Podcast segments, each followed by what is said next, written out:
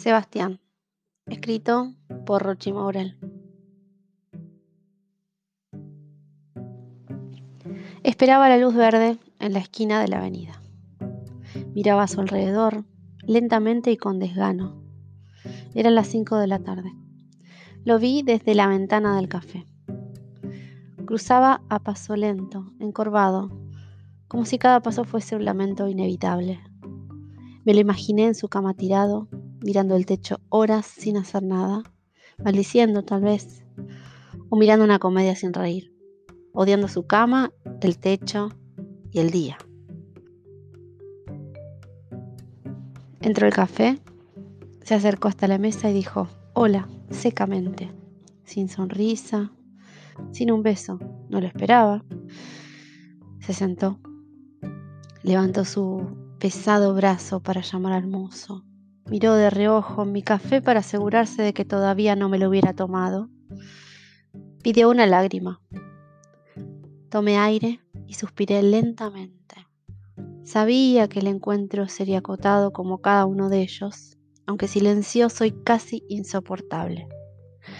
Luego de unos minutos acabaría y todo volvería a la normalidad. Le pregunté cómo estaba y Sebastián frunció el entrecejo. Al mismo tiempo asintió y me dijo, bárbaro.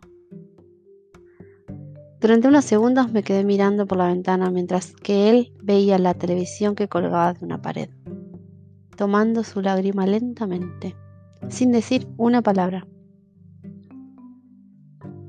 Le entregué el sobre con su parte del alquiler del departamento heredado por nuestros padres. Cuando Sebastián tenía 20 años se fue a vivir a la casa de un amigo en Villa Crespo, mientras trabajaba en un lavadero de autos y estudiaba economía. Luego trabajó para el estado de cadete y dejó la universidad. Más tarde vivió con una novia, tuvieron un hijo, luego se separaron. Se fue a vivir a una pensión y luego con otra novia y creo que hasta ahora sigue allí. Tiene 32 años, pero parece mayor. Yo no sé si tiene amigos. Los que tenía años antes hoy no saben nada de él. Tampoco sé mucho más, aunque intenté acercarme, nada funcionó. Terminó su café. Me dijo mientras se levantaba de la silla, bueno, Marina, el mes que viene te llamo. Chao. Abrió la puerta y salió.